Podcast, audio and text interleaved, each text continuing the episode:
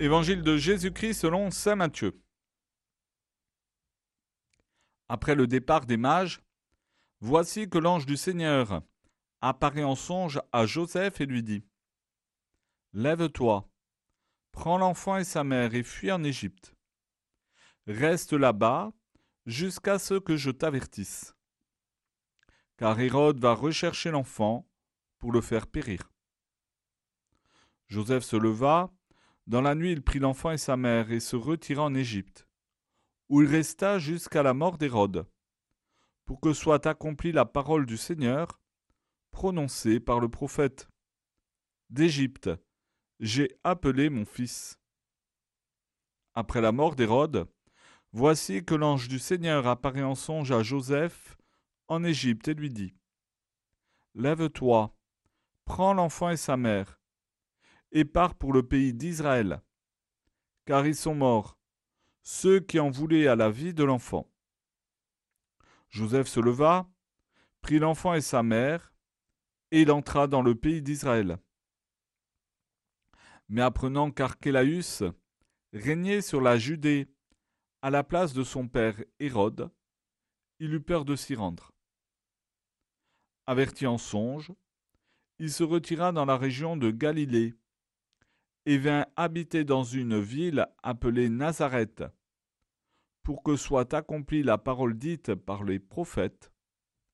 Il sera appelé Nazaréen.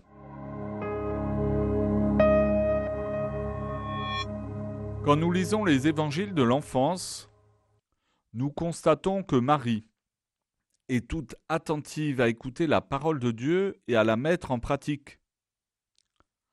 À l'annonce de l'ange, elle répond Voici la servante du Seigneur. Que tout m'advienne selon ta parole. Accueillir l'enfant Jésus ne la renferme pas sur elle-même ou sur sa famille. Au contraire, elle est toujours dans le don d'elle-même. Elle va visiter sa cousine Élisabeth et l'aide à accueillir son fils Jean. Lors de la naissance de Jésus, elle accueille les bergers et les mages qui viennent adorer l'enfant. Il en est de même pour Joseph. Il est aussi tout attentif à écouter la parole de Dieu et à la mettre en pratique. Selon ce que l'ange lui dit en songe de la part du Seigneur, Joseph prend chez lui Marie et Jésus. Joseph les protège en les amenant en Égypte. Ainsi, il accueille sa condition d'époux et de père comme une mission de Dieu. Il consacre sa vie à cette mission. Quant à l'enfant Jésus, il suit l'exemple de ses parents. Dès qu'il grandit, il reste au temple, suite à un pèlerinage, pour être chez son père. Cette famille est sainte parce qu'ils sont tous dans le don d'eux-mêmes pour être fidèles à Dieu et se donner aux autres.